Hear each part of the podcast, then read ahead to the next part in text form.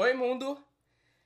Uh, eu não sei onde você tá, eu não sei o que você tá fazendo, e tampouco sei quem você é. Mas pega um café, se acomoda, que o assunto de hoje é o Estado e a psicanálise. Bom, falar de Estado e falar de psicanálise nesse momento é uma questão meio óbvia, meio lógica, porque a gente tá no meio de uh, um novo governo político, a gente está passando por um momento que é de fato uma transição, onde as novas leis estão sendo implementadas, onde uma nova lógica está sendo posta.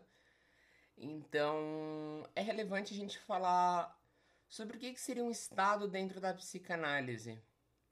Um, e é legal abrir esse conceito já a partir de uma visão múltipla, de uma visão onde diferentes autores, diferentes pessoas que passaram pela psicanálise, que foram estudiosos, uh, abordam o tema de diferentes pontos. Mas a gente tem o Lacan, o Lacan colocando no seu primeiro momento, na primeira clínica lacaniana, a supremacia do discurso, como é relevante a linguagem, como é relevante o modo como se constrói o pensamento, o modo como se estrutura, ou seja, existe uma lógica ali. Por mais que pareça irracional, existe uma lógica que está vigente. Uh, e por que falar dessa lógica? Por que falar da linguística, da linguagem, da comunicação, enquanto a gente fala de Estado? Porque o Estado ele tem um papel Assim como a metáfora paterna, que não é um pai, não, é um, não precisa ser nenhum homem, é, que é justamente a limitação, que é justamente a ordem, que é justamente a lei, que é justamente por limites. Falar assim, ei, sujeito, eu sei que você quer muitas coisas, mas assim, olha, não vai rolar. Sei que você tem milhares de sonhos, milhares de desejos e que você gostaria de andar pelado pela rua. Mas não é bem por aí que a gente pode caminhar, não é, não é assim. E o Estado tem esse papel, esse lugar de pôr um limite no sujeito. Não no desejo, porque o desejo continua ali. O desejo ele vai ser alterado, a pessoa vai encontrar outros caminhos para o desejo, mas ele continua existindo. A questão é justamente poder é, limitar esse sujeito para que ele não destrua outros porque o desejo ele é destrutivo. O desejo ele não mede muito. É uma questão do id, é uma questão justamente de destruição. O desejo não pensa, ah, isso vai machucar o outro, ou isso vai me machucar. É uma questão do desejo. Uh, e o Estado ele entra a partir desse lugar que limita, mas que também é um lugar complicado, assim como a função do pai. Por exemplo, numa função do pai, gente, voltando de novo à explicação, não é um pai, tá? Não é, não é o pai. É a figura de alguém que norteia, alguém que castra, alguém que põe um limite. Pode ser avô, pode ser, pode ser amigo, pode ser qualquer coisa, mas precisa colocar a pessoa dentro dessa lógica que existem limites, que a vida não é por si ilimitada e que você não pode fazer tudo. E é interessante porque a gente tem a concepção de que a função paterna é complicada na medida que ela precisa ser balanceada, em que uma grande castração, em que uma grande não permissividade causa extremo sofrimento e destruição no sujeito. Mas ao mesmo tempo que a gente tem a ideia de que é necessário castrar, é necessário impor limite porque senão o sujeito não consegue se organizar, o sujeito se destrói. E o Estado tem a ver com isso, tem a ver com essa noção de pôr um limite, um limite que está no real e que está no simbólico. Depende de, do trabalho que o Estado está fazendo e depende do quanto é eficaz essa limitação para justamente entrar no simbólico. Ou seja, é, é o lance de um, deixar de matar alguém porque é errado e não porque você vai pra cadeia. Se você deixa de matar o seu vizinho que é chato, Porque você sabe que é errado tirar a vida de alguém, tá muito no simbólico. Você deixa de matar ele porque você iria pra cadeia, tá no real. Ou seja, o medo é da realidade, dessa coisa de ter que se haver com a consequência daqui do mundo físico mesmo. Dessa questão bem literal da situação.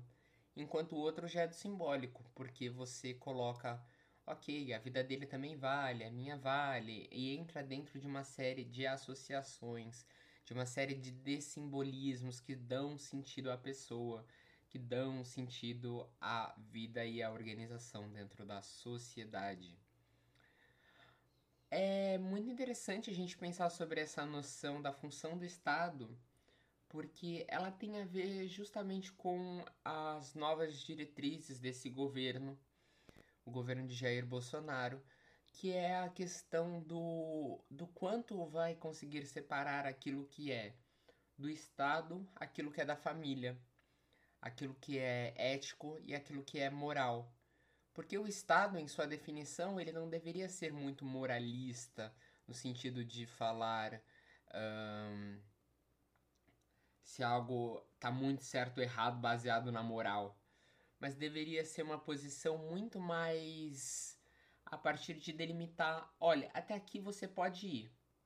Por causa disso, disso, disso e não uma questão moral, como seria a questão religiosa, que seria onde se instaura o limite baseado no que os outros vão pensar, baseado no que Deus pensa, baseado uh, numa questão punitiva, autopunitiva, numa questão divina, e que é pouco simbólica, ela é muito muito animalesca, ela lembra a questão do toteísmo, que Freud também trabalha esse assunto, essa questão de se limitar, porque os deuses vão ficar chateados, ou fazer sacrifício, porque os deuses vão ficar é, felizes e vão nos recompensar.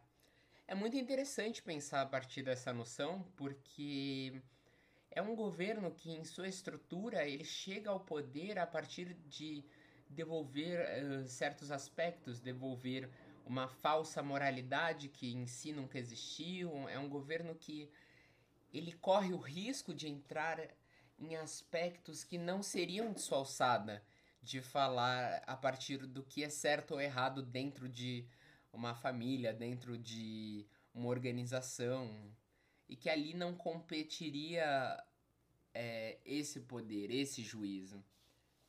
E é interessante que ao mesmo tempo que a lei do Estado funciona para barrar o sujeito, ela também funciona para organizar a família. Porque ela também coloca um limite nessa família que seria uma família é, extremamente antropofágica, que seria uma família que ela se alimentaria de si próprio, que ela se fecharia. Seria uma família que a gente já teve historicamente, onde, por exemplo, o homem está no poder e o resto é subserviçal ao desejo dele. E essa concepção é muito interessante porque quanto mais esse governo ele se alinha à lógica de que ele vai proteger os valores familiares, vai devolver as instituições e blá blá blá blá, mais ele entra como um ajudante dessa família esquizofrênica e não como um mecanismo que barra essa família também, enquanto a família barra ele.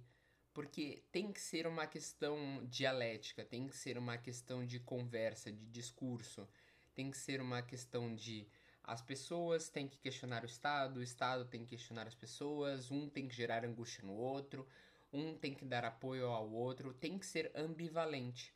Quando se tira o caráter da ambivalência, é muito complicado. E a psicanálise em si, ela se mantém muito a partir de um lugar de uh, do gozo, principalmente depois da segunda clínica lacaniana, ou seja, aquilo que deixa o sujeito feliz, aquilo que deixa o sujeito num estado, digamos, elevado de si. E é importante pensar nessa concepção porque isso vale também para a lógica do Estado vale para como o Estado vai se organizar e organizar é, seu espaço, as pessoas, para que tanto o Estado seja viável quanto a vida nesse estado seja viável, quanto o governo seja viável e não um estado moralista, porque quanto mais ele se torna moralista, mais ele se alinha à questão familiar, mais ele se alinha a essa questão de fechamento, mais ele se alinha a essa questão de uma ideologia, de um pensamento fechado, mais ele se alinha à questão de não deixar o discurso circular, porque o discurso só circula a partir do momento que se tem essa abertura, a partir do momento em que é possível falar, que é possível encontrar a diferença, que é possível encontrar a falta a partir da diferença. E esse seria em si um resumo do que o Estado é, do que o Estado faz. E a psicanálise em si, como um movimento de gozo, um movimento que quer é, que o sujeito encontre a sua forma de narrar a sua vida, ela majoritariamente se apresenta talvez contra o Estado, embora a favor do Estado, porque é ambivalente.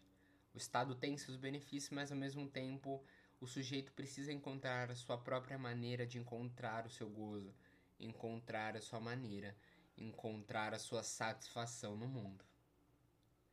Bom, era isso. Quem ouviu até aqui, muito obrigado. E se inscrevam na plataforma.